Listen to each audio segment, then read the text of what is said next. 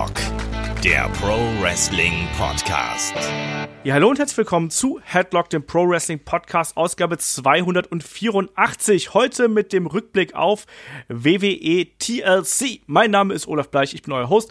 Bei mir da ist der Kai. Wunderschönen guten Abend. Wunderschönen guten Tag. Guck mal, kannst du dir das vorstellen? Das letzte Event der, der Dekade wir beide alleine reviewen ist. das stimmt. Und selbst bei uns stand es auf der Kippe. Das ist wahr. Alle angeschlagen, irgendwie das Headlock Lazarett hat wieder geöffnet. Aber so richtig. Also momentan, äh, es ist, es ist ein bisschen verrückt. Also Chris hat gesagt, er, er, er wollte eigentlich dabei sein, hat irgendwie probiert, ob er es noch hinkriegt. Die haben aber gerade Druckschluss, das heißt, da muss das Heft in die Druckerei, keine Zeit. Ich habe eine Erkältung mir von meiner Freundin eingefangen, du hast irgendwas am Innenohr. Es läuft, würde ich sagen. Ja. ja also wirklich. Wenn meine Stimme hier wieder so kollabiert wie, glaube ich, vor zwei Jahren, als äh, ich bei irgendeiner Weihnachtsepisode so oder danach äh, ne, keine Stimme mehr gehabt habe und dann mussten Shaggy und David alleine weitermachen, dann wisst ihr, woran wir hier sind. Jo, auf jeden Fall, wir haben die äh, WXW 90th Anniversary gut überstanden. Auch da hier nochmal der Hinweis, ne, wer da gerne hören möchte, was wir dazu sagen, gerne auf ähm, Patreon Steady vorbeischauen. Da haben meine Wenigkeit, der Esel nennt sich immer zuerst, der äh, Kai und der Tobi, da haben wir dann zu dritt quasi eine Runde eine Review gemacht, äh, 78 Minuten, ziemlich lang diesmal geworden. Drüber gequatscht, auch wie es aktuell bei WXW aussieht, glaube ich, ganz schön geworden. Ansonsten wisst ihr, Adventskalender geht noch äh, bis, logischerweise, bis inklusive dem 24. und am 24. Kai, da haben wir auch was Besonderes gemacht. Ich glaube, das können wir jetzt schon mal so ein bisschen vorwegnehmen, oder? Was haben wir da angestellt eigentlich? Wir haben das chaotischste gemacht, was wir bis jetzt jemals in irgendeiner Aufnahme veranstaltet haben. Und zwar haben wir das letzte Türchen alle gemeinsam aufgenommen. Irgendwie mit fünf Leuten. Ähm, Ulrich war nicht dabei. Ähm, das war einfach nur chaotisch. Also wirklich, äh, wenn man jetzt allein mal denkt, äh, wie oft David durch uns gegenseitig unterbrechen, das dann noch mit vier weiteren Leuten oder mit drei weiteren Leuten, ja, könnt ihr euch vorstellen, wie das gelaufen ist. Aber ich muss sagen, es ging sogar eigentlich. Also wir waren sehr gesittet. Vielleicht auch, ja. weil wir in Weihnachtsstimmung waren.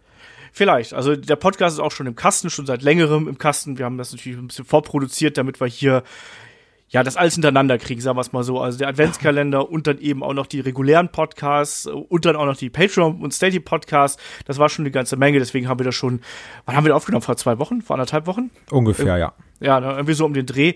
Ähm, und wir sprechen da über unsere Lieblingsmomente 2019, äh, wie gesagt. Wir sind alle mit dabei. Äh, du, David, der Chris, der Shaggy, ich bin mit dabei, der Ulrich lässt sich entschuldigen und äh, alle anderen äh, lassen sich natürlich auch entschuldigen und grüßen schön. Aber das ist, glaube ich, eine richtig schöne Weihnachtsausgabe geworden, auch richtig schön mit Emotionen. Das gibt's dann am 24. wirklich dann unter den Weihnachtsbaum. Und jetzt genug der Laberei. Lass uns mal durchstarten hier mit WWE TLC. Nämlich, ich wollte noch zwei Sachen ansprechen. Ach, dann zwar, sprich an. Ja, weil ich meine, weil ihr auch gesagt habt, hier Patreon, Steady und sowas. Ich finde, eine sehr schöne Spende habe ich am äh, Wochenende bei der Anniversary bekommen. und zwar äh, vom, vom Tobias heißt er, äh, Submissioner Gordon bei bei äh, Twitter. Der hat mir nämlich ein äh, Bier gespendet. Also das, was David und Shaggy so oft sagen, ist, äh, ist wieder eingetreten. Ich glaube, es war sogar das zweite Mal, dass ich eins bekommen habe. Und was ich ganz cool fand, ähm, der Tim, auch ein Hörer von uns, ist mit dem Headlock-Hoodie rumgelaufen. Das äh, mag ich immer sehr gerne, denn ich habe nämlich sehr betrunken ihm versprochen, dass ich ihn grüße und das weiß ich nur noch, weil ich es mir in mein Handy gespeichert habe, betrunken. Das stimmt. Das stimmt. Ich habe mich gewundert, warum da irgendwie Tim auf einmal bei dir im Handy stand. Aber du hast ja auf jeden Fall die 90th Anniversary gut überstanden und du hast es ja auch gut gehen lassen, würde ich mal sagen. Ja, wie immer, ne? Also ist ja nichts Neues. Ja, richtig. Auch da äh, noch mehr unschöne und schöne Details bei Patreon und Steady. Nein, Quatsch. So schlimm war es ja nicht. Wir haben es ja alle ganz gut überstanden, glaube ich. Aber lass uns da trotzdem mal hier zu der äh, Review kommen, zu äh, TLC, weil es ist ja momentan auch wieder extrem viel Wrestling, NWA. Ähm, ähm, hat ja auch ein Pay-Per-View veranstaltet. Wir haben jetzt noch äh, 90th Anniversary gehabt, Ring of Honor hat auch was veranstaltet. Also jede Menge Stuff, den man sich anschauen könnte. deswegen erstmal meine Frage, wie war denn eigentlich deine Vorfreude auf TLC? Weil für mich persönlich war der Event halt irgendwie so da, aber ich habe jetzt keine größere Erwartungshaltung an das Ding gehabt. Also keine große zumindest. Das ist auch bei mir, wenn ich ehrlich bin, komplett untergegangen. Also ich glaube auch nicht nur bei mir, sondern gefühlt ist es auch bei der WWE untergegangen, weil du hattest irgendwie bis eine Woche vorher keine Matches angekündigt, wirklich. Ähm, das fand ich auch super komisch und deswegen ist es so dahingedümpelt und gerade auch mit Anniversary und dann ist ja noch irgendwie jeder im Weihnachtsstress und jetzt auch bei mir kommt noch dieser Umzug dazu, äh, den ich gerade noch parallel mache deswegen ich hatte halt immer auf dem Schirm, ja, es ist TLC, aber als dann das Wochenende gekommen ist, war ich so, ach ja, es ist ja TLC. und ähm, ich glaube, dass ich nicht der Einzige bin, dem es dabei so ging. Ja, es ist wirklich so. Ich auch so das generelle Feedback, was man so äh, mitbekommt, war eher so ein bisschen zurückhaltend natürlich. Die Karte, die nicht so riesig groß aufgebaut worden ist. Man hatte eher das Gefühl, dass man hier so wieder so ein bisschen auf Zeit spielt. Der Rumble steht als nächstes vor der Tür und irgendwie muss man halt noch TLC hinter sich bringen. So hat sich für mich angefühlt. Ja, auch ohne Titelmatches, also gefühlt ohne Titelmatches.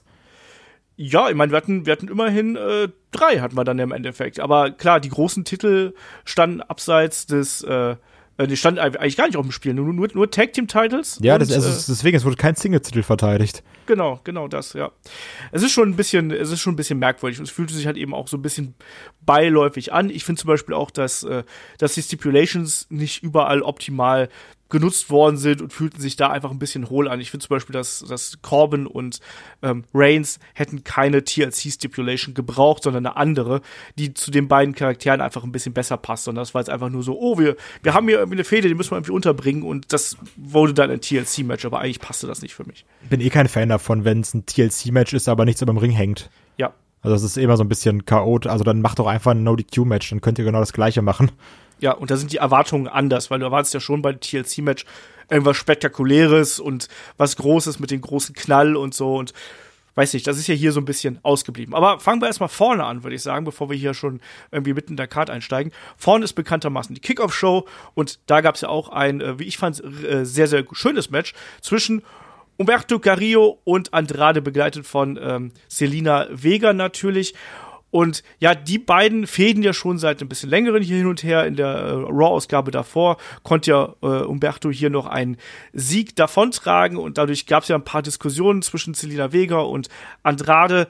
Das hat sich hier fortgesetzt. Aber ich muss mal sagen, ich finde die beiden haben eine gute Chemie zusammen und ich habe auch den Eindruck, dass ein Umberto Carrillo langsam an seinen Gegnern wächst. Also der kommt ein bisschen mehr aus sich raus, habe ich den Eindruck. Geht dir das genauso?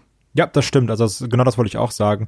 Ich mag es, dass jetzt auch bei diesem Event, also das ist, das ist vielleicht auch dem geschuldet, dass es nicht so viele Titelmatches gibt, aber hier wurden dann auch schön so diese Midcard-Fäden, auch später so ein Alistair Black gegen Buddy Murphy.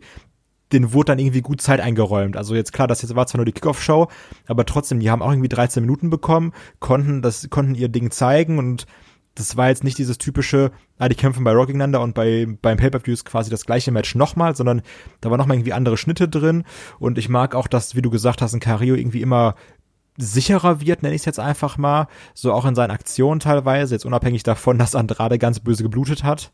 ja, das ähm, stimmt, ja. Das ist aber auch ein Trend, der sich durch das Pay-Per-View ganz, ganz böse gezogen hat, dass es irgendwie viele Verletzungen, Schrägstrich Fastverletzungen gab.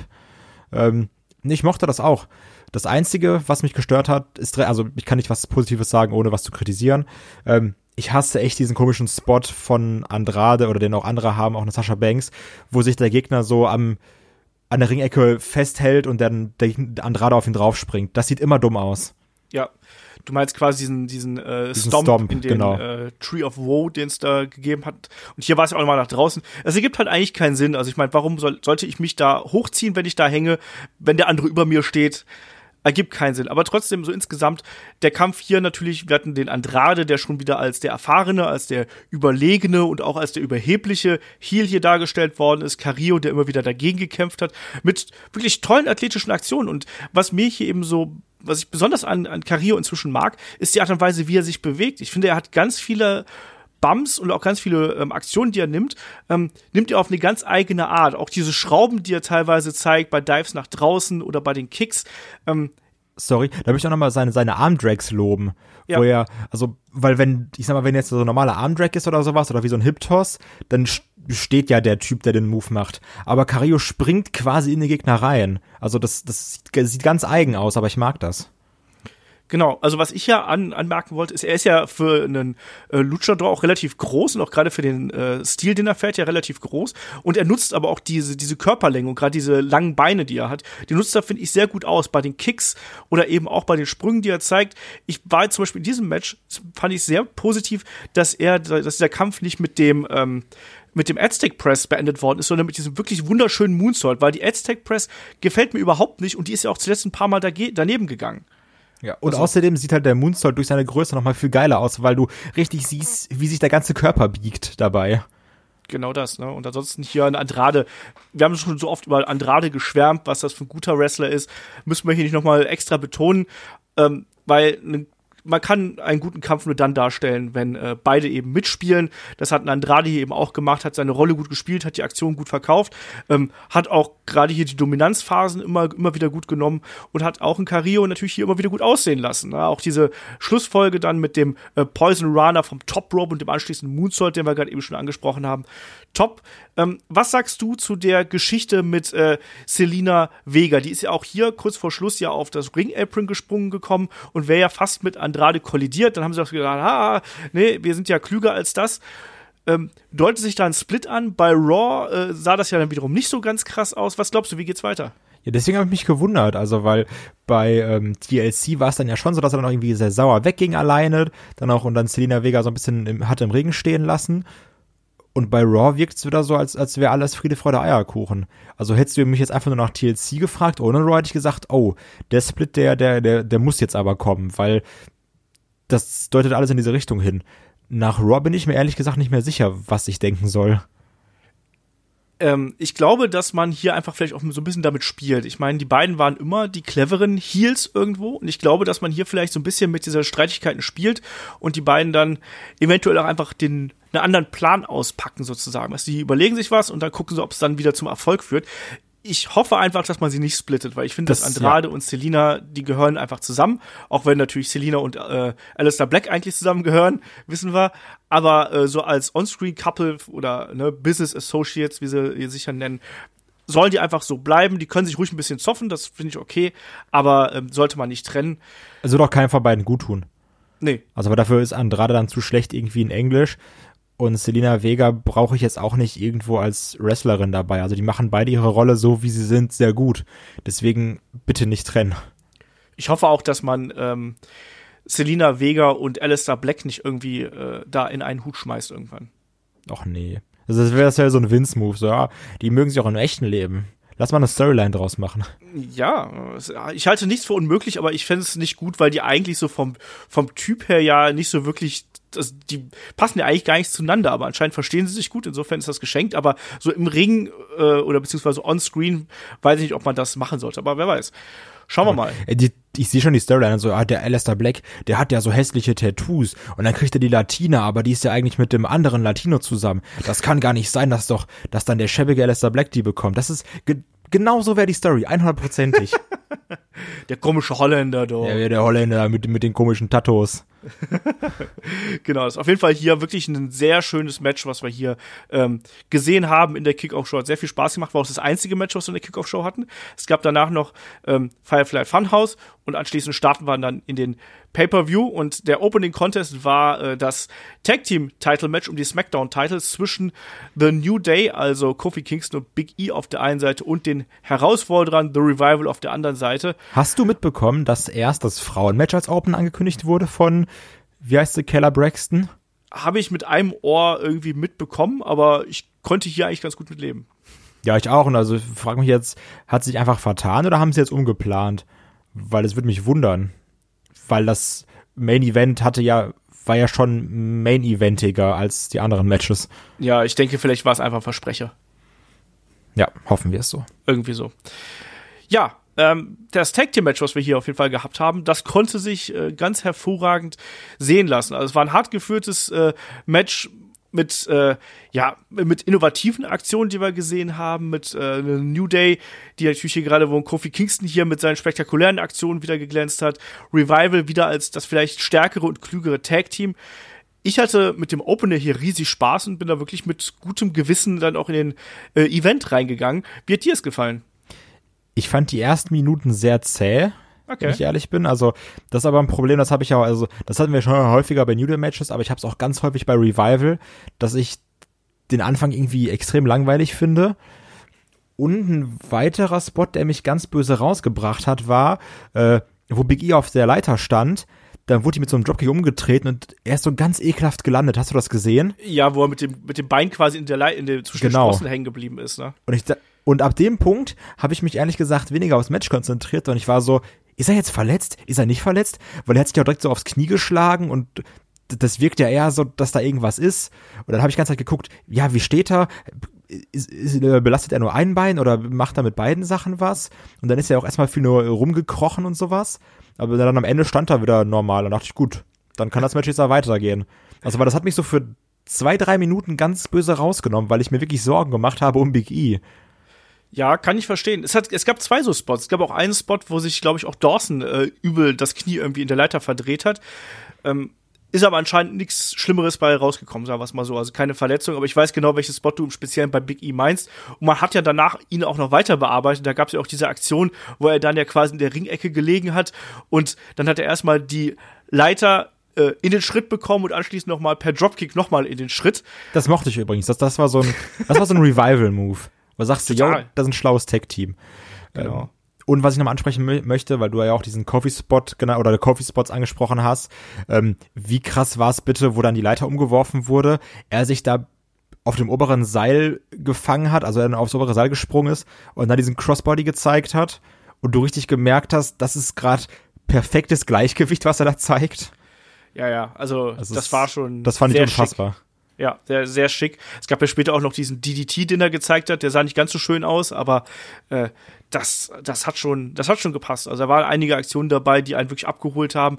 Ähm, was ich auch mochte, war diese Geschichte dann am Ende beispielsweise, wo ja dann diese Brücke aufgebaut worden ist, ähm, wo dann Big E durchgesuplext werden sollte und dann ist er ja quasi im ersten Versuch dran vorbeigeflogen und hat die, die äh, Leiter nur gestreift, mehr oder weniger, und dass man dann ihn nochmal draufgelegt hat, damit, ich glaube, äh, äh, ich glaube, Dash war's. Ja, dann diesen, äh, wie so ein Frog Splash zeigen konnte oder sowas, ne? Genau, genau. Das mochte ich auch echt gern.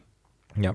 Ähm, bist du auch immer super nervös, wenn du dann merkst, okay, die bauen gerade den Spot auf und du dann siehst, dass die Leiter, die dann in die, in die stehende Leiter reingeschoben wird, dass die dann nur so ja. drei Zentimeter drin ist und du bist so, wenn sich hier irgendwas gerade minimal bewegt, rutscht das alles ab und ihr tut euch ganz böse, also noch mehr böse weh als normal geplant ist. Ja, ja. Da, da haben wir auch gedacht, so, ihr könntet da ruhig noch ein bisschen das weiter da in die Stufen quasi reinschieben. Ja, genau, können, genau das meine ich. Da habe hab ich auch gedacht. Ich habe auch gedacht, so, ah, wenn da jetzt einer drauf fällt oder irgendwas, das muss doch durchknallen. Aber äh, hat's nicht getan. Wir hatten auch vorher noch, was ich auch mochte, war diese ähm, Sequenz, wo Big E ähm, äh, einen von Revival, ich glaube, es war, es war äh, erst, ich glaube, es war Dawson, wenn ich mich komplett täusche, wo er den Stretch Muffler genommen hat und Kofi anschließend nochmal mit der Leiter zugeschlagen hat. Jo, das war gut. Habe ich noch nicht gesehen. Ich fand die, ich, mir hat der Kampf hier sehr, sehr gut gefallen. Klar, der Anfang war ein bisschen zäh, aber dann irgendwann so nach, der ging auch 20 Minuten, aber ich würde mal sagen, so nach fünf Minuten hatte man da echt eine gute Intensität drin. Die Leute haben hier alle, alle hart gearbeitet. Ja, und, aber hallo. Ne, und ich habe auch nicht das Gefühl gehabt, dass sie sich jetzt töten würden, aber sie haben schon alles dafür getan, dass es hier wirklich intensiv gewirkt hat. Auch, dass man dann eine Shadow Machine einfach mal so vom, von der zweiten Stufe, dritten Stufe der Leiter irgendwie gezeigt hat ähm, Intensität war da, die Geschichte war da und mich hat das hier gut in den Event reingeholt. Ich habe gedacht, Mensch, wenn das so weitergeht, dann wird das hier ein richtig cooles Ding, oder? Das ist wahr. Also da waren viele Sachen bei, die ich äh, sehen wollte oder auch gar nicht wusste, dass ich sie sehen möchte. Ich bin auch immer großer Fan davon, wenn äh, Big E zum Beispiel einfach eine Leiter, Leiter runterzieht und die dann in diesem Big Ending fängt. Das mag ich auch ja. richtig gerne. Ähm, das hatten wir hier auch wieder. Und ja, also das, das war wirklich ein Sieg, der, der sich auch erarbeitet wurde. Und genau. äh, das mochte ich. Also gerne mehr davon. Ich bin ja auch immer noch insgeheim davon überzeugt, dass wir irgendwann äh, New Day und Revival und die Usos in einem TLC-Match bekommen sollten. Kaufe ich, sage ich mal. Ähm, was man, also wenn man hier was kritisieren möchte, dann natürlich diese üblichen Leiterschwächen, die man hier gehabt hat. Ne? So Momente, wo dann ein Kofi gefühlt sechs Jahre braucht, bevor irgendwie die dritte Leiter hoch, äh, die dritte Stufe hochgestiegen ist und so. Ja, wenn das, das, das Timing hapert irgendwo, ne? Dann genau, das hat, das hat hier und da hat man das natürlich gehabt, aber insgesamt war das so von der Mischung auch der Aktionen, die wir gehabt haben, war das schon echt unterhaltsam. Es gab auch natürlich wieder diesen, diesen Sprung von Kofi, ne, während einer der Jungs von Rival irgendwie oben auf der Leiter steht, dass dann Kofi von der anderen Seite quasi an die Leiter rangesprungen kommt. Das sieht ja auch immer gut aus. Also das, das war jetzt nicht alles äh, bahnbrechend innovativ, aber ich finde, das war so in den Segmenten, wie sie es überlegt haben, ähm, war das schon ein hochkarätiges äh, Leitermatch, was mir auf jeden Fall äh, Spaß gemacht hat. Und da äh, beklage ich mich nicht, sondern äh, ja, verweise einfach auf spätere Matches, die da kamen, die vielleicht nicht ganz so gut gewesen sind. So, damit sind wir mit dem ersten Match durch. Das konnte man sich sehr, sehr gut anschauen. Es gab anschließend noch ein Interview mit äh, King Corbin und zu Roman Reigns und so bla bla bla. Warte, da fällt mir ein, ich möchte noch mal, ich weiß nicht, ob du es gesehen hast, ähm, die in Anführungsstrichen Promo von Revival aus der Kickoff-Show loben, wo sie da mit Booker T standen und den ganz böse angemacht haben. Das fand ich sehr gut. Äh, geht nur zwei Minuten oder sowas. Einfach mal bei YouTube sich angucken, weil ja auch die Kickoff-Show hochgeladen wird. Das ist ein witziges Ding. Das ist Revival, wie ich sie mag. So richtig asozial überheblich. das können sie, sag ich mal. Jo, nächstes Match war dann Alistair Black gegen Buddy Murphy. Hat ja auch 14 Minuten bekommen, 13, 14 Minuten knapp. Ähm, hatte für mich am Anfang auch so ein bisschen ähm, weiß ich nicht, so, so, so ein bisschen eine Abtastphase natürlich auch gerade mit diesen Sit-Downs, die dann ein äh, Alistair Black immer wieder gezeigt hat, auch ein Buddy Murphy. Ähm, und es gab relativ früh im Match eine Verletzung, Kai. Was ist denn da passiert? Ja, das war mein Problem, weil ich dann ab diesem Punkt, ich glaube, es, es war ein Knie von Buddy Murphy und ab diesem Punkt habe ich nur geguckt, okay, ist die Nase von Black jetzt gebrochen oder nicht? Ist sie oder ist sie nicht? Und Olaf, ist sie oder ist sie nicht? Ich, also, weil ich hätte jetzt gesagt, die ist gebrochen, aber ich glaube, er kämpft ja auch bei Raw wieder, deswegen wundert es mich und das würde ich sagen, die ist nicht gebrochen, aber so wie das Ding angeschwollen ist und unten und oben geblutet hat, ähm, erklär mich auf. Also wie ich das mitbekommen habe, hat Dave Meltzer wohl äh, bestätigt, dass sich Alistair Black die Nase tatsächlich hier in dem Kampf gebrochen hat, aber dass eben auch Ringfreigabe bekommen hat. Ja, aber das Ding ist ja angeschwollen wie so eine, wie so eine Kartoffel. ja, aber eine gebrochene Nase ist jetzt auch nicht da kann man ja auch drumherum arbeiten, sagen wir es einfach mal so. Ja, aber halt gerade bei so einem Style, den dann auch ein äh, Buddy Murphy wrestelt, wo dann auch viel mit Knien und Tritten gearbeitet ja, ja, wird, ne, ist es dann schon so. Also mein Problem ist, ich hatte unnormal Bock auf das Match, aber ich konnte es dann irgendwie nicht genießen, weil ich mich immer gefragt habe, ist er jetzt verletzt oder oder wie stark ist er verletzt? Und ähm, die Crowd war richtig scheiße das ist was, äh, da hatten wir auch äh, die ein oder andere Hörermail zu, dass so generell die Crowd ja nicht besonders gut aufgelegt gewesen ist. Und hier gerade in so einem Match, wo man sagt, ja Mensch, ähm, ne, das sind zwei Leute, die brauchen eigentlich die, ähm, äh, die, die, die Unterstützung irgendwo. Da hätte man sich ein bisschen mehr äh, gewünscht, oder? Aber hallo, also das war, das war richtig mau. Also jetzt nicht nur bei, bei dem Ding hier, sondern generell im Abend, wie du es ja auch schon gesagt hast. Aber dass dann hier so gar nichts kam, das fand ich richtig kacke, weil du hattest schöne Momente drin. Das war so eine ganz klassisch geführte Mid-Card-Fehde, wo du eigentlich sagst, ey, das ist geil, dass mal so ein Match auf der Card ist, weil bei den drei Trilliarden Titeln, die wir haben, ist es eigentlich nicht normal, dass ein Singles-Match auf der Card ist. Ähm, ja, und jetzt weiß ich nicht, als Verantwortlich denkst du dir jetzt vielleicht ja auch, ja, dann kann ich es auch sein lassen, weil so wie die Leute darauf reagieren, anscheinend wollen sie es ja gar nicht. Das, das, sowas ärgert mich irgendwie. Man hatte gegen Ende so ein bisschen das Gefühl gehabt, dass da ein bisschen mehr Stimmung reinkam. Ich finde, dieser Kampf hat ja irgendwann so in eine, in eine, neue Phase geschaltet und das haben sie ja wirklich gut gemacht, wo es dann schneller zur Sache ging, wo es härter zur Sache ging, wo dann auch die Finisher so ein bisschen ge, äh, ja, oder die Trademark-Moves so ein bisschen sich abgewechselt haben, sei es jetzt irgendwie ein Moonsault ähm, oder sowohl nach draußen als auch im Ring quasi, also die Moonsault Press mehr oder weniger. Dann auch äh, einen Buddy Murphy, der hier wirklich auch wieder mit den Knien, äh, quasi mit den V-Trigger äh, da irgendwie um sich geworfen hat bis zum geht nicht mehr. Ähm, da hat man schon das Gefühl gehabt, dass die Leute langsam ein bisschen in dieses Match reinkommen. Aber grundsätzlich, ja, also die Fans waren den ganzen Abend hindurch relativ leise und ich kann es dir nicht erklären, weil man eigentlich sollte man ja denken, Mensch, äh, gerade bei sowas, wo die sich hier spektakulär abarbeiten und was ja auch Spaß gemacht hat und was auch eine Geschichte erzählt hat, hat nicht so recht äh, nicht so recht funktioniert irgendwo. Aber ich fand den Kampf klasse. Also das war äh, wahrscheinlich für mich mit mit dem Opener wahrscheinlich schon das beste Match des Abends. Also weil ich fand, der, der Kampfabend fing eigentlich extrem gut an. Was bei dir? Ja, also unterschreibe ich. Ich sehe auch beide unfassbar gerne, weil ich diesen Kampfstil von beiden mag und auch einen Black, den finde ich so geil im Ring. Ne? Auch so diese ganzen Tritte und sowas. Du weißt, da ist, da ist richtig Pfeffer hinter. Also so, wo der hintritt, da wächst kein Gras mehr. Ähm, das mag ich und wirklich, ich kann es immer nur sagen, ich finde, der Black Mass ist der geilste Finisher in der gesamten WWE. Ich finde den so Hammer, also und auch irgendwie, also gefühlt jeder, der den nimmt, nimmt den auch wirklich wie ein Mann. ähm, so, also wirklich, der wird nur mit dem Kiefer abgefangen und ich liebe dieses, also so dieses AK out of nowhere, hahaha, aber dieser Move, der kommt halt wirklich immer aus dem Nichts. So, ja. Also jetzt auch hier das, das Finish, so da wird gekickt und bums auf einmal Black Mass Ende. Und also, das ist einfach geil, ich liebe diesen Move fand ich auch richtig geil. Ich habe heute noch per Zufall auf äh, Twitter die äh, Black Mass gegen Tosawa gesehen von, was war es, vorletzte Woche, glaube ich, letzte Woche, vorletzte Woche. Ähm, das sah eben auch so Hammer aus, wie auch wie Tosawa das eingesteckt hat. Und es war wirklich so in super Zeitlupe, wo du sehen kannst, wie der, wie der Schuh quasi das Gesicht trifft, aber eben auch nicht so trifft, dass der arme Mensch danach gleich äh, komplett ins Krankenhaus fahren muss. Ja. Also Präzision und Ausführung da wirklich ganz hervorragend. Und auch hier innerhalb dieser Schlussphase, wo die beiden sich ja wirklich die Bomben um die Ohren gehauen haben, das war super. Das kann ich nicht anders sagen. Ich fand auch, dass dieses Match sich vom Stil und von Tempo und von all dem, was da irgendwie erzählt ist, ähm, sehr stark von dem abgesetzt hat, was wir im weiteren Verlauf der Card gesehen haben. Und das war ein eigener Farbtupfer und genau so sollte ja dann auch so ein Match hier eigentlich sein. Und du musst ja bedenken, dass Alistair Black das Match verletzt geworkt hat. Also Das unabhängig davon. Also es ist ja, ähm, ja, einfach toll, wirklich. Ich, Ja. ich hoffe, wir sehen irgendwie mehr von Alistair Black in Zukunft. Und auch bei dem Murphy hat er ja schon mehrfach bewiesen, egal ob es jetzt gegen Roman oder gegen Brian war, dass der Typ wresteln kann. Absolut. Also wir haben ja äh, hier einen Adventskalender-Podcast über unterschätzte Wrestler gemacht, eine underrated, clap, clap, clap, clap, clap. Ähm, da hatten wir Buddy Murphy natürlich auch mit drin. Also, weil ich finde, das ist jemand, der darf eben eigentlich nicht nur so ein Aufbaugegner sein, auch wenn das jetzt natürlich für Alistair Black hier super ist, weil die beiden Stilarten sich hier wirklich sehr gut ergänzt haben.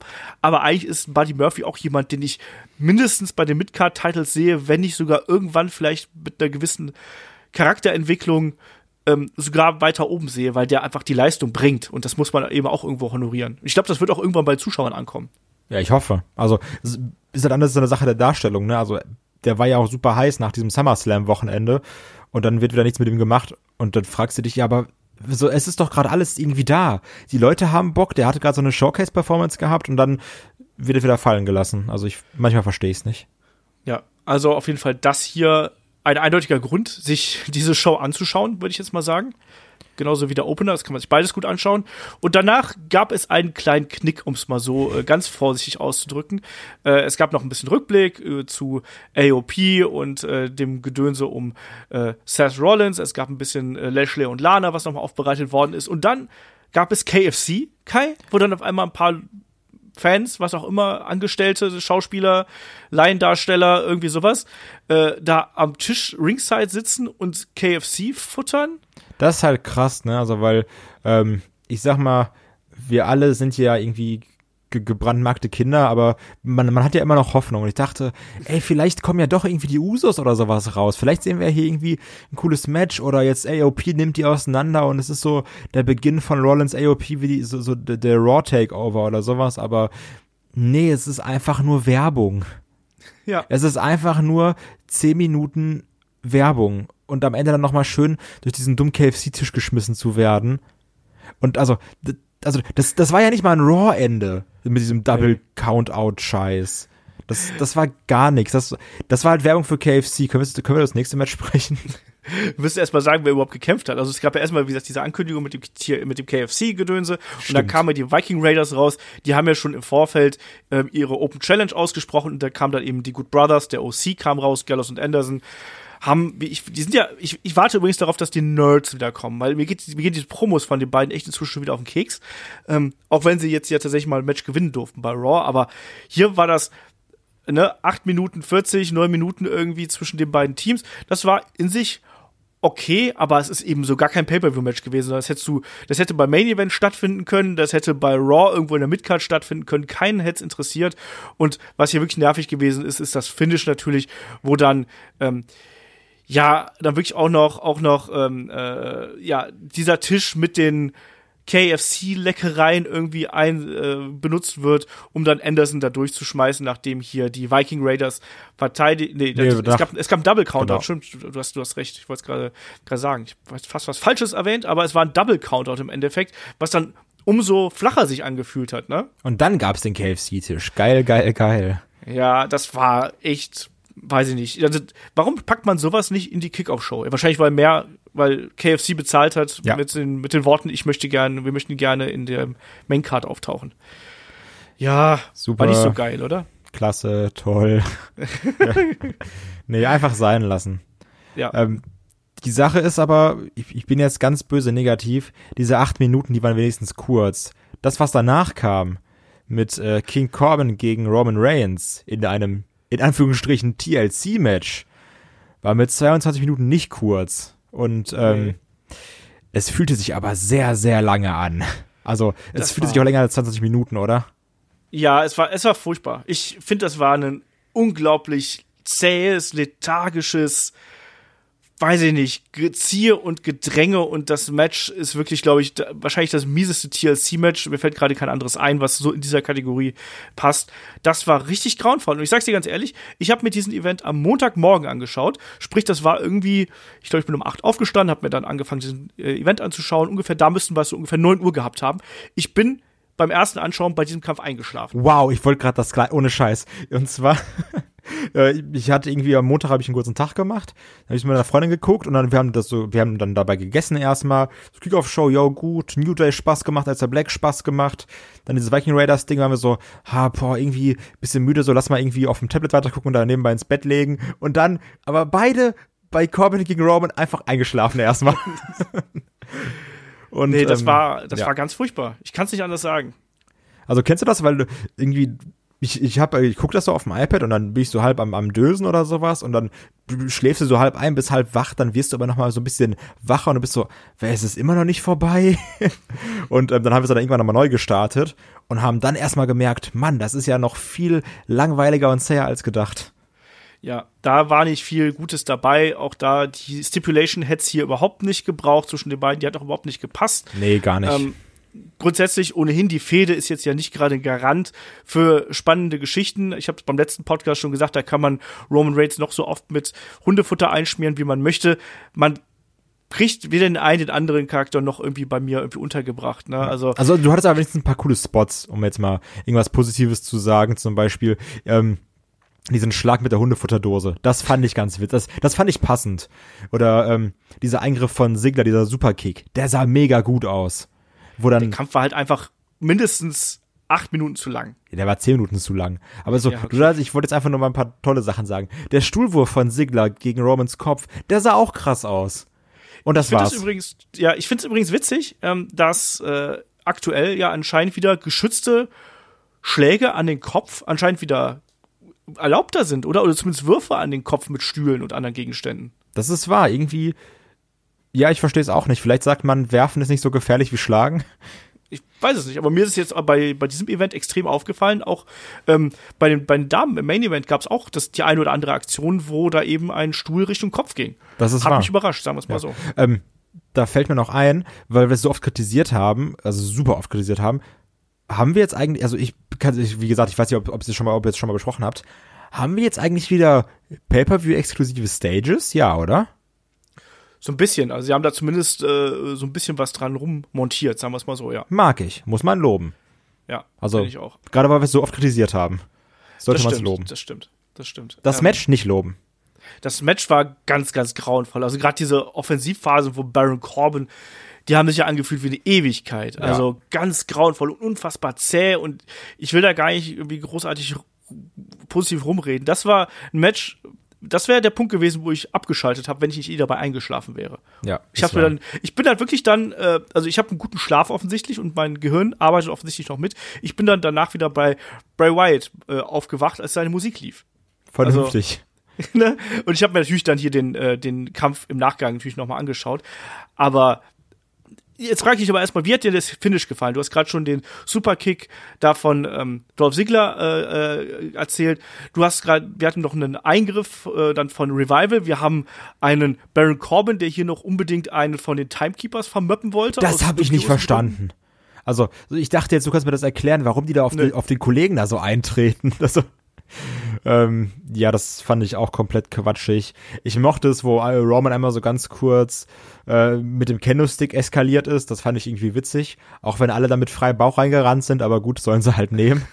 ähm, so, ich habe ich hab dann auch gesagt, pass mal auf, das ist so eine dieser Phasen, wo dann so in acht Jahren einer im Main Event von Mania steht und dann sagt man so, weißt du noch damals, das war einer von denen, der von Roman vermobbt wurde oder sowas. So wie, so, Kennst du, kennst du Beat Saber auf der PlayStation 4? ja.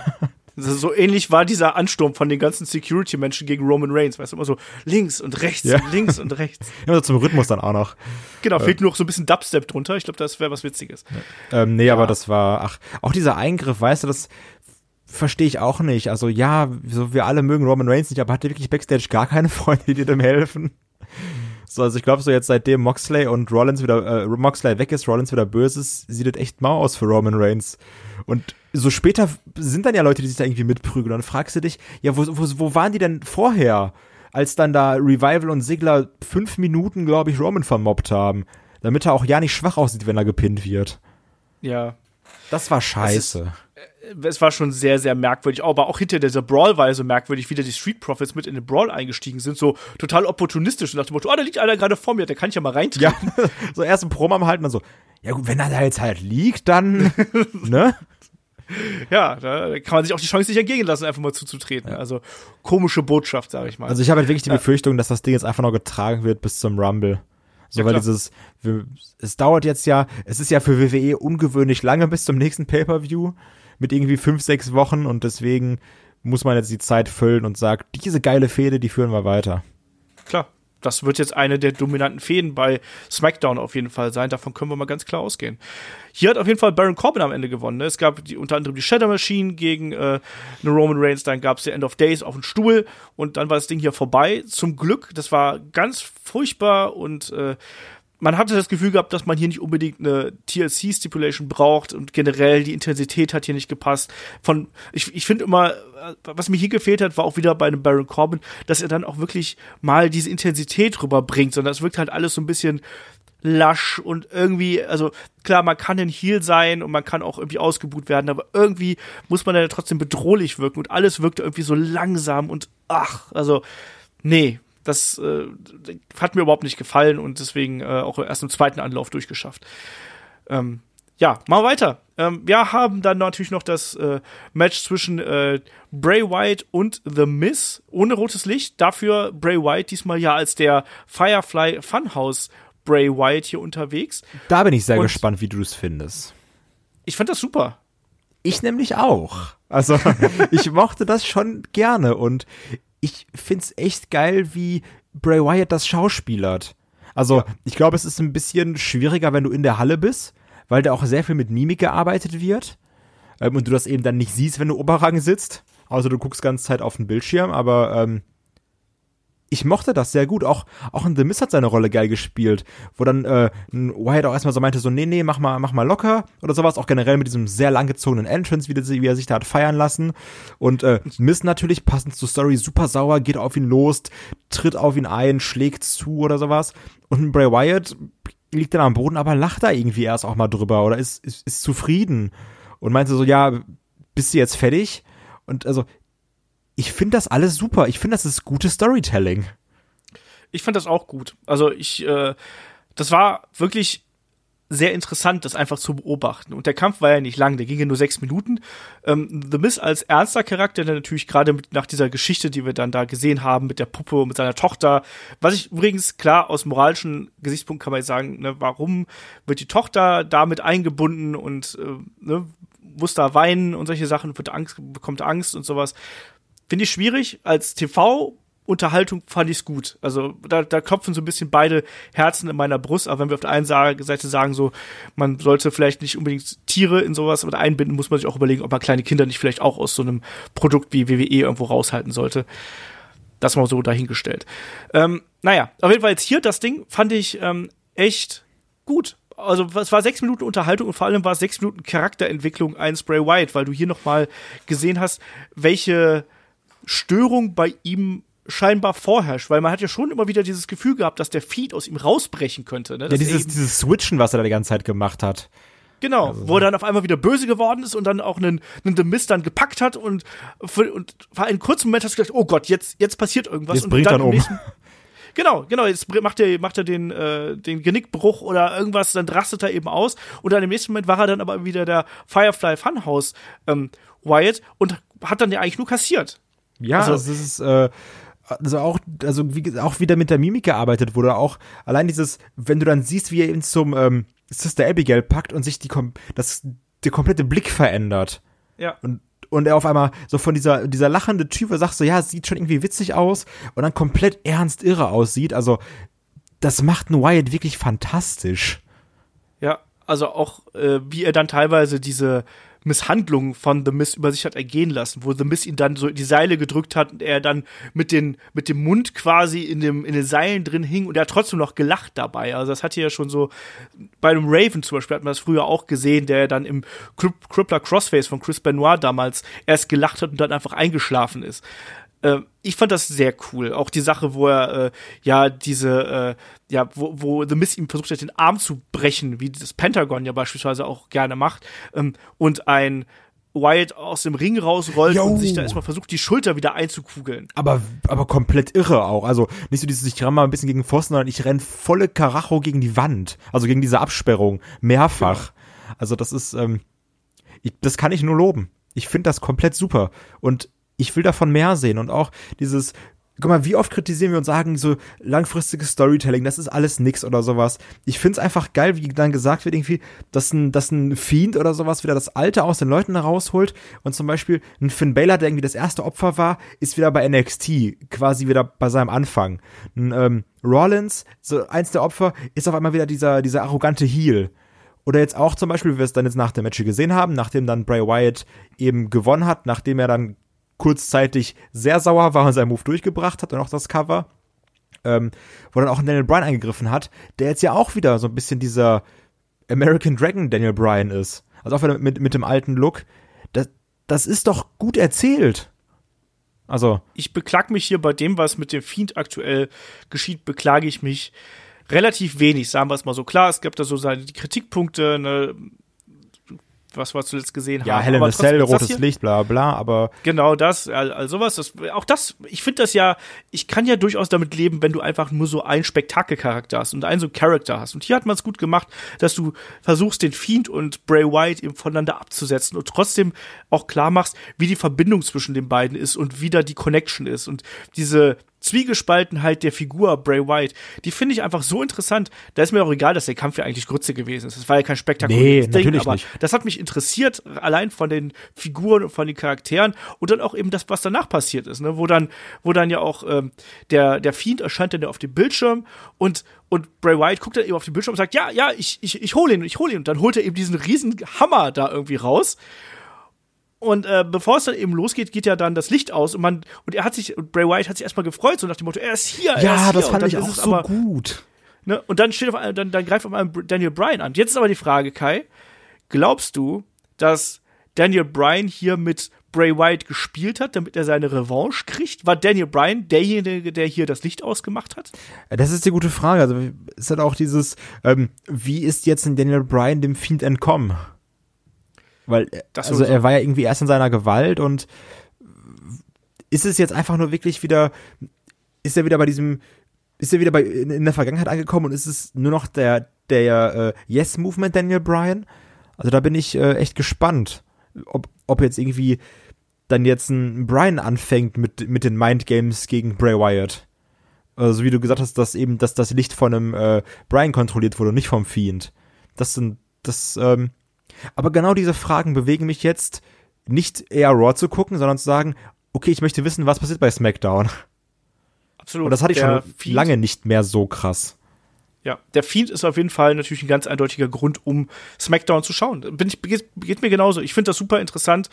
Wie gesagt, wrestlerisch alles nicht besonders geil, ist aber auch wurscht, weil Wrestling ist mehr als nur die Abfolge von Moves, sondern eben auch Charaktere und Figuren und das ist äh, diese Figur Bray Wyatt, der Fiend, ist das nun mal und das macht's interessant und jetzt auch mit einem Daniel Bryan, der jetzt hier mit reingeworfen wird, mit dem anderen Look, klar, die die Kommentatoren, ich musste ein bisschen lachen, so, wo die so haben, der Fiend hat ihm alle Haare ausgerissen und so, du guckst dir Daniel Bryan an, so, nein, offenbar nicht. Der Kollege war einfach im Friseur.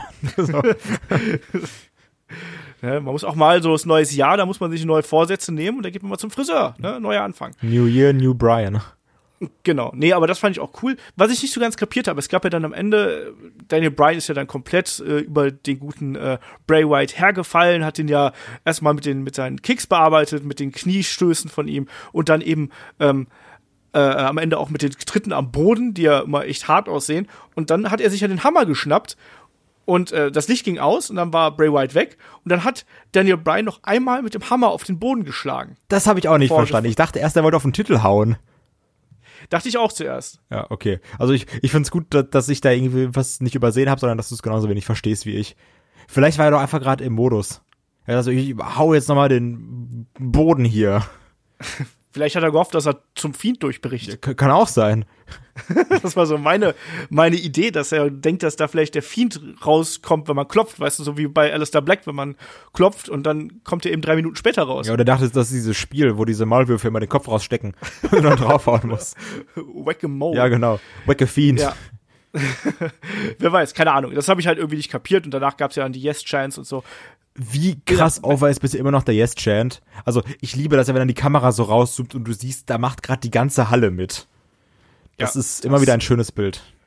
Auf jeden Fall. Und es, es nimmt einen auch immer wieder mit, oder? Also ich habe danach gedacht, so ja, cooles Ding. Also das, das war für mich absolut. Ja, und okay. du siehst also bist du, okay, also da ist gerade ein Main-Eventer. Das, das ist ja. gerade ein Top-Guy. Und ich rede nicht von Revival, sondern wirklich von einem Top-Guy.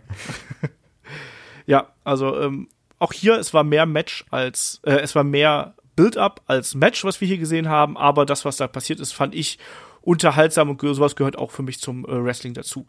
So, mal weiter. Wir haben danach das große persönliche Match zwischen Lashley und Rusev. Es ist ein Tables-Match, Kai. Und ja, es ist eine sehr sprunghafte Karte, sagen wir es mal so. Ja, es ist, auf, ist, schon mal auf jeden Fall gut, dass nix irgendwie on a pole ist oder sowas. Weißt du, dass sie da irgendwie Lana oben drauf gesetzt haben oder irgendwie so einen Schuh von Lana, keine Ahnung. Da traue ich den Leuten ja alles zu, ne?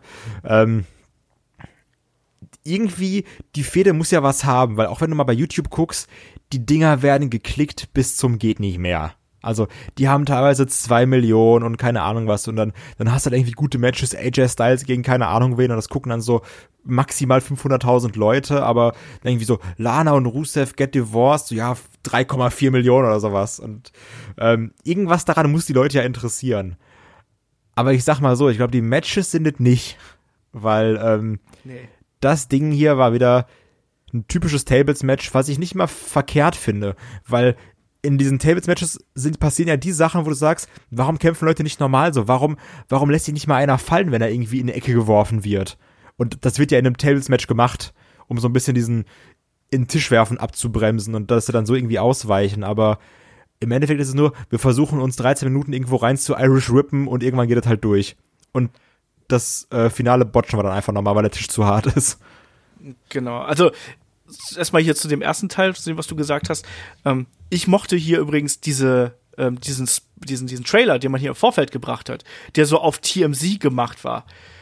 Sorry, den fand ich super geil, weil da hast du auch eben auch gesehen, dass WWE auch, die wissen auch selber, dass man diese Storyline nicht 100% ernst nehmen sollte. Das ist eine Soap-Storyline und deswegen wird die auch geguckt, weil die so over the top ist und natürlich finden das die Leute irgendwie kacke, aber es soll eben einfach richtige Trash-Unterhaltung sein. Und auf die, wenn man das von der Art und Weise betrachtet, dann kann das auch unterhaltsam sein. Aber man muss es eben nicht äh, mögen, weil das natürlich auch schon so ein bisschen aus der Zeit gefallen wirkt, einfach. Also im Jahr 2019. Deswegen, ähm, ich finde das letzte Segment mit den beiden, äh, oder mit den dreien hier, fand ich durchaus witzig. Ähm, jetzt zuletzt fand ich es wieder ein bisschen anstrengend. Es meandert bei mir immer so ein bisschen hin und her, aber ich kann mit diesem Soap-Charakter kann ich ganz gut leben. Das Match hier war aber totale Grütze, weil, und auch da die Begründung, diese Tables-Match-Ansetzung hier ist das denkbar dümmste Match, wenn du so eine Blutfeder hast. Das passt doch überhaupt nicht dazu. Also dieses künstliche äh, Bearbeiten des Gegners, um ihn durch einen Tisch zu befördern. Ähm, das nimmt doch immer wieder das Tempo aus den Matches. Und die beiden haben es auch nicht geschafft, die Intensität hier äh, aufrechtzuerhalten. Man hat es probiert immer wieder, aber ähm, dieses Anteasen der Tablespots, das ging mir richtig auf den Keks. Das Einzige, was ich dann zum Ende hin mochte, war dann irgendwo, als überall Tische standen und man quasi sich nicht mehr bewegen konnte, ähm, weil überall irgendwo ein Tisch mehr oder weniger aufgebaut gewesen. Das, das mochte ich dann gegen Ende. Aber ansonsten war das für mich auch hier wieder eine ziemlich blutleere Angelegenheit. Ich habe äh, ich habe nicht den Eindruck gehabt, dass, dass hier so viel Hass zwischen den beiden herrscht. Klar, es gab immer wieder so, so Schlagabtausch, aber irgendwie, ich kann es dir nicht genau sagen, mir fehlte hier ein bisschen die Stiffness, mir fehlte die Härte und die Brutalität. Man hat es probiert, aber das kam bei mir irgendwie nicht an. Und ähm, weiß ich nicht, das war du auch hast halt so gemerkt, da dass auf Biegen und Brechen dir diese Table Stipulation reingebracht werden musste. Ja, so. aber das war furchtbar. Das hat Natürlich. überhaupt nicht reingepasst. Genauso wie bei Roman gegen, also ganz im Ernst, da hätte ich hier lieber gesehen TLC zwischen den beiden, dass die sich da durch, äh, durch die Leitern zuplexen können oder sonst irgendwas und dann hätten Roman und, äh, und Corbin hier irgendwie so ein blödes Chairs-Match von mir aus bestreiten können. Ja. Also das Einzige, wo ich sagen muss, wo du die Intensität wirklich gemerkt hast, ist, wo dann, glaube ich, Lashley äh, auch den Kendo-Stick ausgepackt hat. Da ja. hat's dann irgendwie gepasst, aber da, also so hätte, hätten mehr Momente im Match sein müssen. Und nicht dieses, ich versuche dich jetzt da rein zu Irish Rippen und du bremst vorher ab. So, das war so ein bisschen dieses. Nee, dann, dann auch einfach mal mit dem Kendo-Stick auf dem Rücken zimmern die ganze Zeit. Das hätte mehr gepasst genau, also ich meine, guck mal, die, die beiden fäden ja schon relativ lang miteinander und da ist eigentlich so viel Hass zwischen den beiden. Da willst du doch nur irgendwas nehmen und deinem Gegner damit möglichst doll wehtun. Und das ist nun mal nicht gerade ein Tisch, sondern das ist dann nun mal ein Kendo-Stick, das kann für mich auch ein Stuhl sein oder sonst irgendwas. Du willst doch deinen Gegner verletzen, wenn sowas passiert ist. Das sollte doch das Ziel sein und nicht so ein symbolischer Wurf durch den Tisch. Ich finde, das ist so eine Match-Ansetzung, die hat für mich keinen Sinn ergeben und dadurch hat sich auch dieser Kampf hier sehr ähm, fragmentiert angeführt und du, hattest keinen richtigen Fluss drin. Ich mochte die Sache mit der Barrikade, die man dann geholt hat. Also ich fand diese Idee gut, aber dann auch wieder dieser Aufbau, weißt du, da muss erstmal, ähm, da muss erstmal Rusev hier einmal quer durch die Halle rennen und dann ist da hinten irgendwo so eine Barrikade, die speziell markiert ist, wo er da erstmal was von abnimmt und dann rennt er wieder zurück. Hm, ich weiß nicht. Es wirkte extrem künstlich alles für mich. Passt zur Fehde, störte mich aber in diesem Match extrem. Ja, aber unterschreibe ich. War ein bisschen, war ein bisschen kappes. Ja. Wie hat dir das Ende gefallen? Weil ich habe auch das Gefühl gehabt, dass das hier auch ein Botch gewesen ist, oder? Ja, natürlich, also hast ja gemerkt. Dann so dieses, eigentlich sollte er in den Eintisch geworfen werden, aber der hat dann gehalten, also ist dann wieder was für Botchamania und dann wurde aber dann gut reagiert von dem Lash, der gesagt, gut, dann zimmer ich ihn halt durch einen anderen Tisch. Weil da standen ja genug. Genau. Also das mochte ich übrigens auch, dass man hier zumindest in diesem Augenblick hier ähm, gut äh, improvisiert hat. Hast, wir haben es natürlich noch vergessen, auch eine Lana hat natürlich eingegriffen, bevor wir das jetzt hier irgendwie unter den Tisch fallen lassen. Jo. Aber äh, ja, na, aber dann am Ende eben gab es den Suplex durch den Tisch. Hat es auch nicht mehr gerettet, sag ich mal. Das war nicht mehr besonders geil und äh, wir wissen jetzt natürlich auch, dass diese Fehde weitergeht und Danach kam dann das angesprochene Segment mit den Street Profits und dann eben diesem riesen Brawl, den es dann da gegeben hat, der sich ja dann sogar quasi die haben sich ja eine halbe Stunde geprügelt. Wollte ich gerade sagen, also weil sie haben sich ja nach dem Main Event weitergeprügelt. Also müssen die sich dann eine halbe Stunde durch die Arena gekloppt haben. Ja. Aber nicht sogar länger, wegen Entrance das ja auch noch. Also ungefähr 40 Minuten so plus Video Package. Haben die sich da irgendwo durch die Arena gekloppt. Naja, macht halt auch Sinn. Ja. Nicht. Naja. Äh, kommen wir zum Main Event. Der Main Event war das TLC-Match um die Women's Tag Team Championship zwischen den Kabuki Warriors und Becky Lynch und Charlotte. Ähm, was mich übrigens hier tierisch genervt hat, war der Kommentar von Jerry Lawler, der offensichtlich nicht in der Lage ist, Kyrie Sane und Asuka auseinanderzuhalten. Ähm, was mich generell nervt, ist Jerry Lawler, Punkt. Auch einfach bei dem, bei dem Alistair Black Match, so dieses so, ja, der hat ja ein Tattoo von seiner Mutter auf dem Rücken. Ah, okay, cool, witzig. ich habe mir vorgestellt, wie es wäre, wenn äh, Jim Ross und Jerry Lawler nochmal miteinander kom äh, Boah, wie, ey, das ist, boah, ey, das wäre einfach ein ganz, ganz böser Car-Wreck. Also, dann auch, wo, wo er so sich abfeiert, weil er die Jacke von Lester Black auch noch gefangen hat, irgendwo in diesem Match. Ja, ja. Boah, ey, Jerry Lawler, ne, auch einfach mal, ist egal. Ist egal. Kommen wir mal zum Match, weil da wurde ja auch äh, viel drüber diskutiert, nicht nur positiv. Wir haben hier ein Match gehabt, was ich vom äh, Setup her ungewöhnlich fand, weil das fand zu, würde ich mal sagen, 80 Prozent außerhalb des Rings statt, wo eben ganz viele Gegenstände, Leiter, Tische, ähm, Stühle, Candlesticks und so weiter und so fort aufgestellt worden sind. Und man ist ja wirklich fast die ganze Zeit draußen geblieben. Außer für die großen Spots dann eben, wenn der, äh, wenn das Gold abgehangen werden sollte, ist man dann wieder reingegangen. Wird dir es gefallen und hältst du das für ein kluges Setup? Weil so als Zuschauer stelle ich mir super anstrengend vor. Also es war auf jeden Fall schon mal ein TLC-Match. Das ja. können wir festhalten. Ähm, das fand ich auch nicht verkehrt und ich mag es auch irgendwie, wenn da so die, die Stühle auf dem Tisch stehen und dann wird da einfach einer rübergeworfen, so ein bisschen, so ein bisschen reckless. Ähm, ich hatte aber ab einem gewissen Punkt ein bisschen, Pro, ein bisschen Problem mit dieser Recklesshaftigkeit. Und zwar war das ab dem Punkt, wo dann Kyrie Sane anscheinend sichtlich eine Gehirnerschütterung hatte. Es, man weiß ja nicht genau, wann es passiert ist, oder? Als, als sie da diesen Fernseher gegen den Kopf bekommen hat? Die hat den Fernseher nicht gegen den Kopf bekommen. Es, nee? hab, es, es gibt andere Videoaufnahmen äh, von Fans.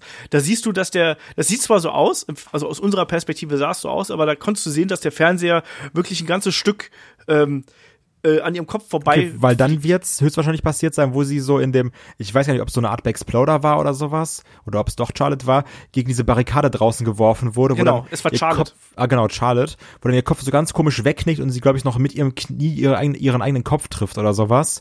Ab dem Punkt hat, also hast du auch gemerkt, okay, das die ist gerade nicht mehr bei sich und da ist dann auch viel irgendwie sloppy oder sowas. Aber auch, als ich dann gesehen habe, dieser, dieser Spear von Charlotte, der dann Kyrie Sane einfach nicht vernünftig zählt, weil sie, glaube ich, gerade ganz woanders ist und eine Charlotte ihr dann irgendwie nochmal gegen den Kopf schlägt, da war ich auch so, sag mal, merkt sie noch was oder, also, oder, oder deute ich das jetzt falsch? Ich fand, das war, das wirkte super unprofessionell. Ja. Oder auch das mit der Powerbomb, die sie da irgendwie mit Biegen und Brechen einfach durch den Tisch rotzt. Ja. Also, ähm, oder auch dann, wo sie, wo dann irgendwie, ähm, glaube ich, ähm, Asuka die Leiter hochklettert und Kyrie Sane so ein bisschen Wache steht und die dann mit Stühlen reinkommt und eine Kyrie Sane irgendwie gefühlt flüchtet und eine Charlotte da irgendwie noch draufhaut, so. Also, da hatte ich ein ganz, ganz großes Problem mit. Da gibt's ja auch aktuell sehr viele Diskussionen drum, ob man hier das Match nicht hätte abbrechen sollen an dem Punkt. Weil da war natürlich ganz klar gemerkt, das war zum einen, also wir sind jetzt schon so im, im hinteren Teil, ich will gleich noch mal ganz kurz ja, auf den ja, vorderen also. Teil des, des Matches eingehen.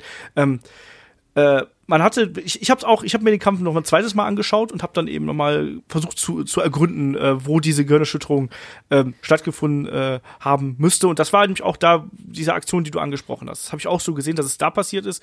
Und danach war ja auch noch dieser ähm, Splash auf die äh, auf Becky und Charlotte, die beide auf dem auf dem äh, Tisch draußen landeten ähm, von Carrie Sane. Das sah auch merkwürdig aus, weil Carrie Sane da nicht so richtig Kontrolle über ihren Körper gehabt hat. Nee, nur so halb getroffen hat irgendwie so.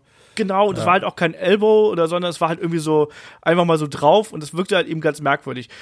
Und ähm, irgendwas stimmte hier mit der Kommunikation hinten und vorne nicht. Also sowohl von den Leuten, die Backstage sitzen, da muss wohl Paul Heyman gesessen haben und hat hier das Match quasi geleitet, so wie ich das mitbekommen habe, ne, von der Gorilla Position aus, als auch bei den Referees, die müssen ja da eigentlich auch irgendwie mal kommunikativ eingreifen. Ne? Vielleicht haben die, hat sie aber auch gesagt, ja, ist okay, ist okay, ist okay.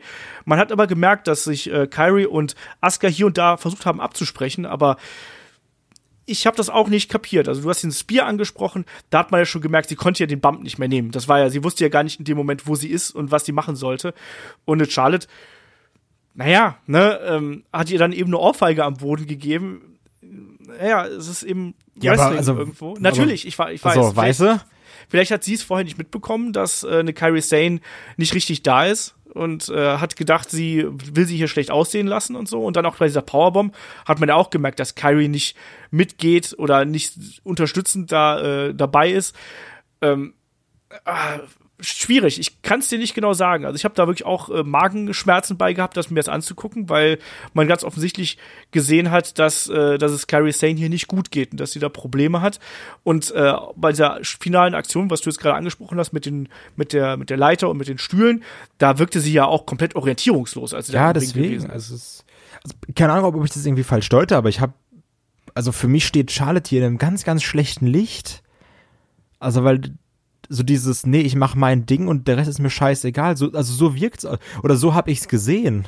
ich weiß, was du meinst. Ich weiß halt eben nicht, ob sie da so in dem Moment so viel davon mitbekommen hat. Das ist auch wiederum so eine Frage. Ne? Weil gerade bei so einem Match, was ja so extrem chaotisch lief, ähm, weiß nicht. Ich kann dir, ich kann's dir nicht sagen. Ich will hier niemanden verurteilen. Ich glaube nicht, dass Charlotte hier absichtlich irgendwie die Gefahr ähm, äh, Kyrie Sane hier in Gefahr gebracht hat, sondern ich glaube, dass man hier eher den Fehler gemacht hat, dass auch von offizieller Seite nicht eher Hinweise gekommen sind und dass man nicht hier eher das, das Match unterbrochen hat. Weil ich glaube, dass Wrestler werden immer sagen, ja, ja, ja, ich mach weiter, ich mach weiter.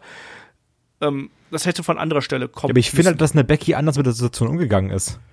Becky hatte keine großen Offensaktionen in dem Moment. Außer, dass sie, äh, glaube ich, einmal mit dem Stuhl zugeschlagen hat und da hat man eben schon gemerkt, dass, äh, dass Kyrie nicht 100% da gewesen ist.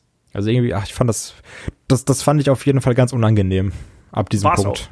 War es auch absolut unangenehm und man hat ja, wie gesagt, da gemerkt, dass, äh, dass da was nicht stimmt und da musste man sich ja wirklich Sorgen machen. Ich habe auch zuerst den Fernseher hier als, äh, als Hauptschuldigen äh, erachtet, aber ich glaube, es war nicht so. Aber lass mal auch noch mal so so ein paar andere Spots hier reden, weil du hast es gerade gesagt, generell war dieses Match extrem chaotisch und ich muss dir sagen, das mochte ich echt gerne, weil das natürlich war das alles nicht sauber, das war auch mal hier so ein bisschen grob und ein bisschen unsauber und ein bisschen dreckig, aber ich finde, man hat es hier gut verkauft, dass das hier wirklich eine Schlacht ist, die diese Frauen hier ausfechten. Ne? Auch gerade dadurch, dass es immer wieder unsauber gewesen ist und ähm, auch, auch manche, manche Aktionen, also da haben sich ja die auch teilweise gegenseitig in die Leitern geworfen und solche Sachen. Das mochte ich ziemlich gerne, muss ich sagen. Klar, am Ende ist das Ding komplett auseinandergefallen, aber ich fand die Dynamik und die Energie, die hier im Kampf gewesen ist, die fand ich eigentlich recht gut. Also ich mochte die Kreativität auf jeden Fall. Das Problem ist, dass teilweise diese Schlacht und dann die Sachen gehen durcheinander, ähm, manchmal einfach zu stark in Unbeholfenheit umgeschwungen ist für mich.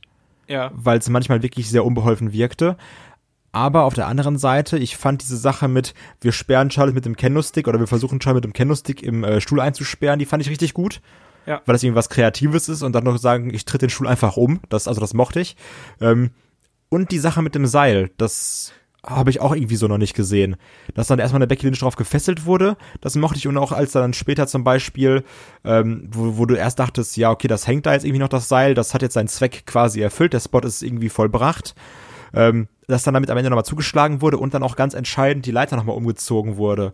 Ähm, das, das, das mochte ich, weil du damit gar nicht mehr gerechnet hast. Weil ich sag mal, es ist ja häufig so zum Beispiel wie bei diesem Rusev Lashley-Ding oder in anderen TLC-Matches, so da weißt du, okay, hier wird gerade ein Spot aufgebaut, dann wird er gemacht und dann ist gut. Und diese, dieser Spot oder diese Waffe, die hat dann irgendwie nochmal einen Einsatz bekommen, wo, als man damit gar nicht mehr gerechnet hat. Das, das war irgendwie sehr, sehr gut gelöst. Ja, und ich muss auch hier sagen, dass man da äh, vom Aufbau her äh, auch nicht zu viel Zeit verschwendet hat. Ich habe schon bei Handschellen zum Beispiel äh, Spots gesehen, die halt Ewigkeiten gebraucht haben, bis sie funktioniert haben. Und hier hat man gemerkt, dass eine Kyrie Sane ihr Knotenhandwerk beherrscht und da wirklich die Knoten gut, gut gemacht hat. Das ging, das ging flott von der Hand und das war okay. Ich fand das jetzt auf der einen Seite eben originell, auf der anderen Seite ist es natürlich auch ein bisschen künstlich irgendwie, natürlich, klar, aber ähm, in sich war das schon für mich schlüssig und auch, dass ja gerade auch die kleineren Kabuki Warriors hier so ein bisschen versucht haben, die beiden doch körperlich dominanten Becky Lynch und Charlotte ähm, so ein bisschen zu isolieren und eine ums andere Mal irgendwie äh, quasi aus dem Match zu nehmen. Das fand ich okay und auch das passt auch zu dieser Verrücktheit, die die beiden irgendwie verkörpern. Die waren ja teilweise komplett vogelwild. Auch was ich auch hier nochmal hervorheben möchte, war diese eine Aktion, wo Becky und ähm, Charlotte schon im Ring gewesen und gerade dabei waren, die ähm, die Leiter aufzubauen, wo Kyrie draußen komplett Apeshit gelaufen ist mit den Stühlen. Ne? Und wo sie dann versucht hat, Stühle in den Ring zu werfen und dann der erste Stuhl, der, der fliegt dann gegen das, äh, gegen das Seil und titscht wieder zurück. Dann der zweite Stuhl, der fliegt oben drüber. Der dritte fliegt zwischen den Seilen und Becky und Stahle stehen da so, hä, was willst du denn? Und danach kam ja erst die Sache mit dem Feuerlöscher. Also quasi war das von Kyrie so eine Art Finte, so kommt mal raus, kommt mal raus und hat sie dann da nach draußen gelockt, um die beiden mit dem Feuerlöscher zu blenden. Ja, also das, das, da, da waren halt schöne Ideen drin. Nur das ist, also das, das hätte auch auf jeden Fall besser gewirkt, wenn es am Ende nicht so auseinandergefallen ist. Wofür ja. man ja im Endeffekt nichts kann, weil es ist eine Verletzung. So, also das genau. ist halt blöd. Nur wie gesagt, also diese Charlotte-Sache hat bei mir irgendwie einen negativen Beigeschmack. Vielleicht sehe ich es auch einfach nur anders, aber ähm, ja, es ist halt immer blöd, wenn man sagt, sagt, der und der hat Schuld an XY. Ja, ich glaube, es ist echt, echt schwierig hier zu sagen, was da genau passiert ist. Also, dass, dass Kyrie Sane verletzt ist, ähm, steht ja fest. Die hat ja anscheinend keine Ringfreigabe äh, bekommen jetzt für Raw und dann quasi auch für nächste Woche Raw, weil das wird ja gedoppelt taped, mehr oder weniger, ist ja schon alles äh, Geschichte und im Kasten. Äh, der, der, der Kampf ist schwierig zu bewerten, muss ich ganz ehrlich sagen. Ich fand, auf der einen Seite hat er mich super unterhalten, weil da ist immer irgendwo was passiert, irgendwo was geknallt. Auf der anderen Seite sehe ich natürlich auch, dass das hier kein technisch sauberes Match gewesen ist oder sonst irgendwas. Das war super grob und eigentlich ist es auch so, wie das abgelaufen ist, kein Wunder, dass da eine mit einer Verletzung rausgegangen ist. Also, weil das war, da ist auch so vieles kreuz und quer gegangen. Aber zugleich muss ich immer sagen, ich mag ja sowas auch ein bisschen, wenn das so äh, so wenn sich so Leute verletzen. Nee, aber wenn, wenn das wenn das eine ne normale Klopperei läuft auch nicht in geraden Bahnen ab. Da passieren auch komische Dinge, die du vorher nicht geplant hast. Natürlich. Und das hat sich hier wie ein, nicht wie echtes Gefecht, aber es hat sich eben wirklich wie so ein Durcheinander angefühlt, wie so eine wie so ein wie so ein Schlacht. Ähm, aber es war natürlich auch so ein bisschen ähm, so, dass auch hier das Publikum nicht 100% dabei gewesen ist. Du hast diesen bitteren Unterton mit der Verletzung und mit dem mit der Tatsache, dass die letzten sechs, sieben Minuten halt einfach komisch gewirkt haben. Und darunter hat das Match in meinen Augen extrem gelitten. Plus eben die einzige Tatsache, dass auch hier die Crowd nicht so 100% emotional invested gewesen ist. Ich glaube, das hätte besser werden können. Und so war es irgendwie schwierig zu bewerten, sage ich es einfach mal. Das war nicht, ich fand es nicht katastrophal, aber ich fand es jetzt auch nicht so, dass ich sagen würde, ähm, Mensch, guck dir das mal an, das ist jetzt ein Aushängeschild des Damen-Wrestling, sondern das ist eher so ein Match, wo ich sage, guck mal, was hier alles daneben gegangen ist teilweise. ja, super. guck mal, was alles schiefgehen kann beim Wrestling.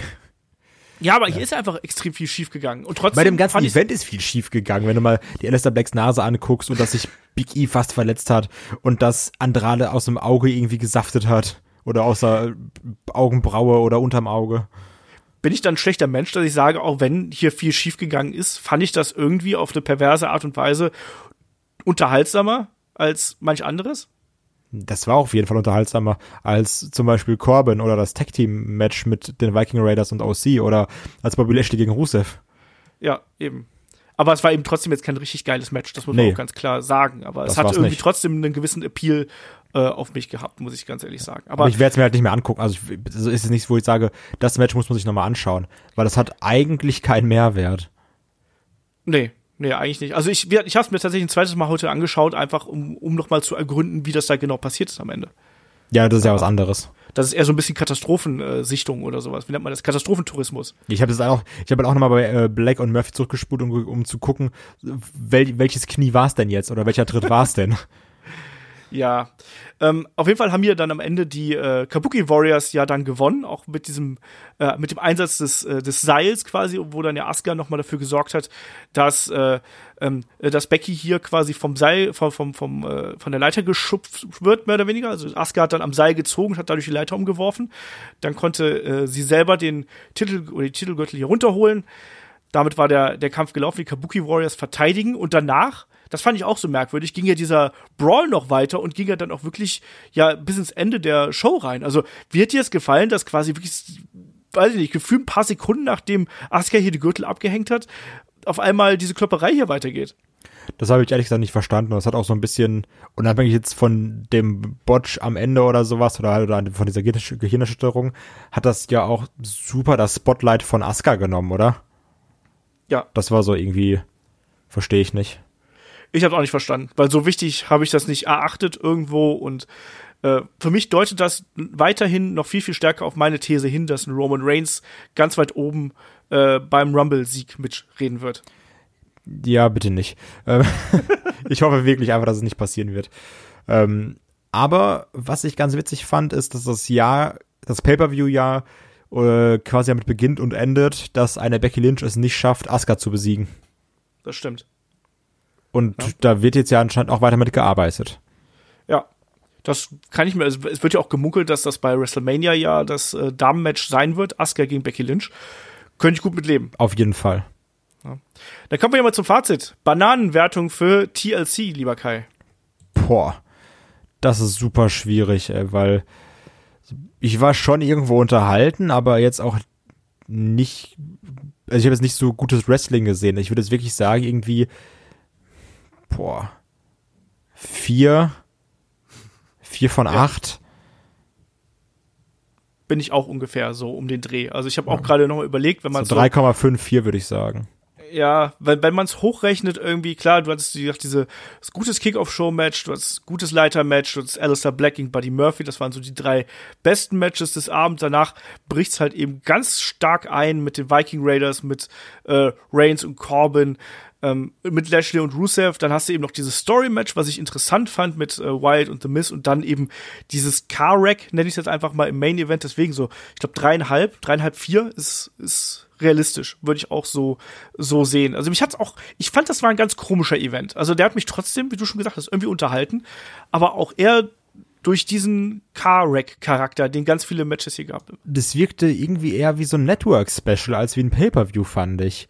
Weil du ja auch, so, da war kein US-Title, da war kein IC-Title, so, da, da, irgendwie ein AJ war nicht da, ein Randy Orton war nicht da und so, die, die Hauptchamps irgendwie nicht, also, und also, klar, Bray Wyatt war zwar da, aber der wurde irgendwie nicht verteidigt und, weiß ich nicht, das, das, das wirkte wie so ein Network-Special, so Tribute to the Troops oder auch sowas. So, so, ja, wir machen das und da passieren schon Sachen, aber im Endeffekt passiert auch nix. Ja, genau das. Das war halt eben da, das musste man noch irgendwie loswerden, so ein bisschen. Und was man daraus bekommen hat, war eine Menge blaue Augen und eine Gehirnerschütterung. Ja, So. und eine gebrochene Nase. Und eine gebrochene Nase, genau das. Ja, komischer Event irgendwo. Leidlich unterhaltsam hier und da, leidlich langweilig, aber auch sehr oft. Und zu Beginn zumindest noch äh, wrestlerisch gut. So würde ich es jetzt einfach mal zusammenfassen. Aber es war schon, schon ein, eine sehr bunt gemischte Tüte, wo auch ein paar stinkige, gammelige Bonbons irgendwo drin gewesen sind, glaube ich. Ich glaube aber, damit sind wir auch durch, oder? Willst du noch was sagen zu dem Ding hier? Nö, rund, haben wir's. Haben wir's. Ähm, damit sind wir durch dann mit der Review zu äh, TLC. Am äh, Wochenende geht's natürlich dann weiter mit dem Wochenend-Podcast. Da sprechen wir nochmal äh, über aktuelle Geschehnisse hier. Da sind wahrscheinlich der Shaggy und ich zugegen, so wie es aussieht. Der Kai weiß noch nicht genau, müssen wir gucken, ob wir den auch noch irgendwie da rein buxiert bekommen. Ansonsten geht's natürlich dann hier weiter mit ähm, dem äh, Adventskalender. Das heißt, da sprechen wir unter anderem über, was haben wir denn noch? Wir haben mit dem Merchandise, haben wir, glaube ich, noch, da sprichst du und David, glaube ich, mit drüber und noch ein paar andere Themen haben wir natürlich da auch. Also bleibt da gern dabei und äh, bleibt uns gewogen. Und in dem Sinne sage ich Dankeschön fürs Zuhören und bis zum nächsten Mal. Tschüss. Tschüss.